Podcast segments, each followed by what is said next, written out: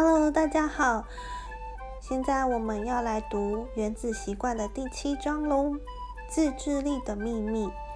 一九七一年，当越战进入第十六个年头，来自康乃狄克州的美国国会议员罗伯特。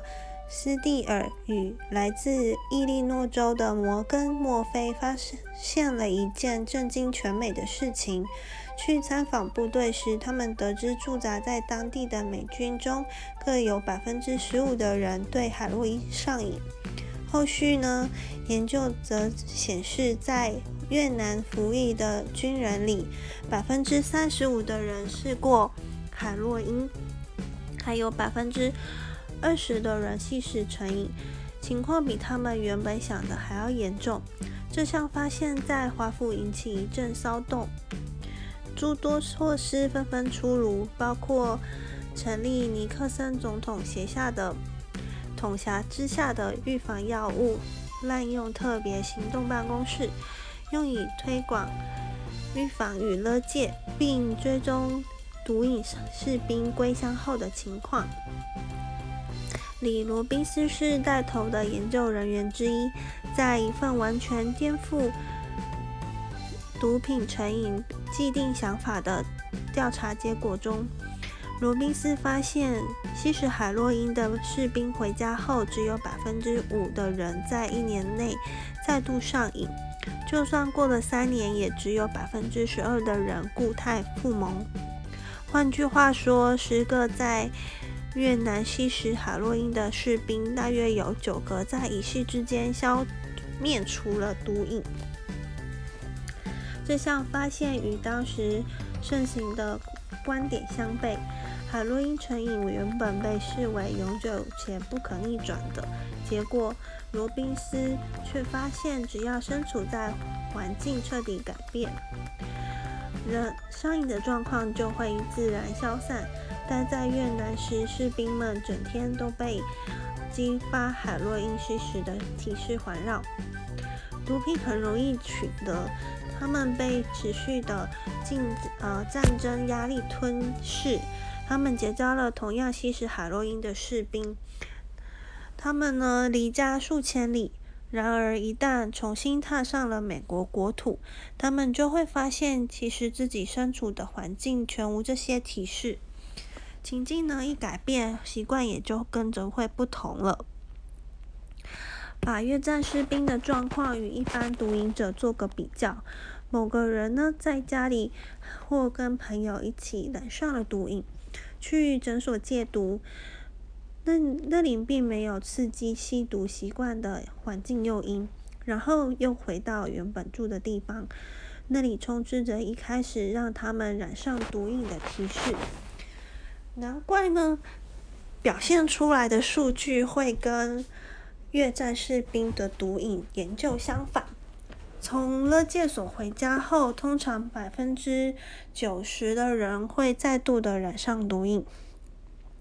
越战士兵的研究与许多恶习的文化信念相违背，因为他挑战了把不健康的习惯视作为道德缺失的传统观点。如果你体重过重、吸烟或者是有毒瘾，一辈子都会有人说那是因为你缺乏自制力，甚至说你是个不好的人。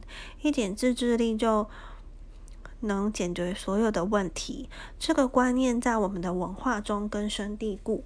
然而，最近的研究却有不同的结果。分析自我控制力强大的人之后。科学家发现，他们跟那些苦苦挣扎的人其实没有太大的不同。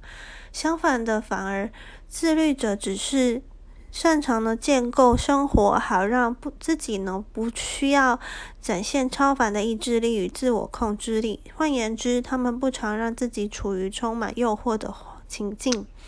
最有自制力的，通常是最少用到自制力的人。当你不需要常常动用自制力，就比较容易自我克制。所以，没错，坚持恒毅力与意志力都是成功的必要条件，但强化这些特质的方式，并非祈求自己成为一个更有纪律的人，而是打造一个更有纪律的环境。一旦了解习惯在大脑形成时发生了什么，这个呢反直觉的概念就会更合理了。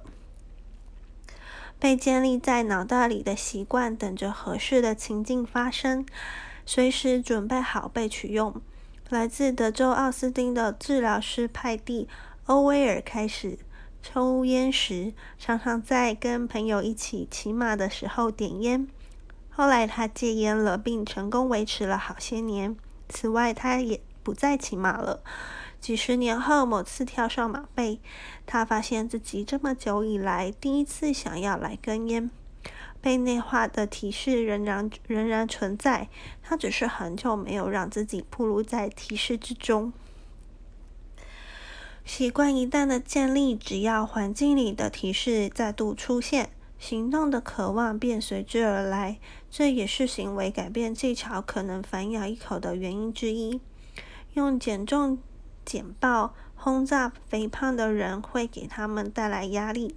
结果就是，很多人会重拾最爱的阴影策略——过度饮食，让吸烟者看焦黑肺部的照片会带来更大的焦虑，迫使许多人伸手拿烟。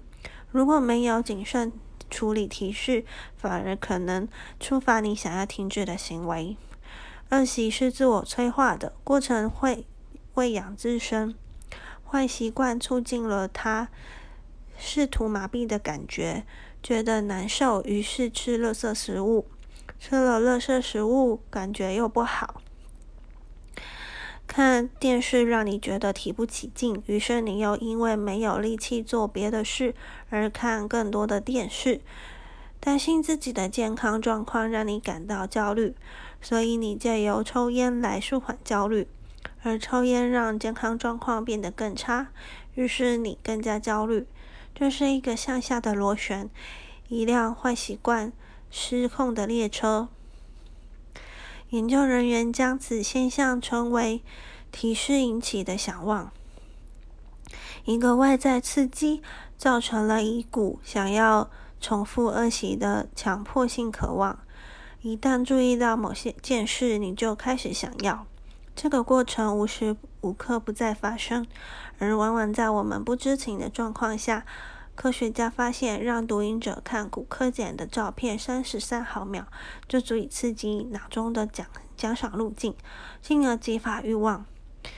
速度快到让大脑都来不及辨识。毒瘾者甚至无法说出自己看见什么，但他们一样渴望毒品。结论就是，你可以破除一项习惯。但不可能忘掉它。习惯的心理纹路一旦被刻进你的大脑，几乎不可能将之完全移除。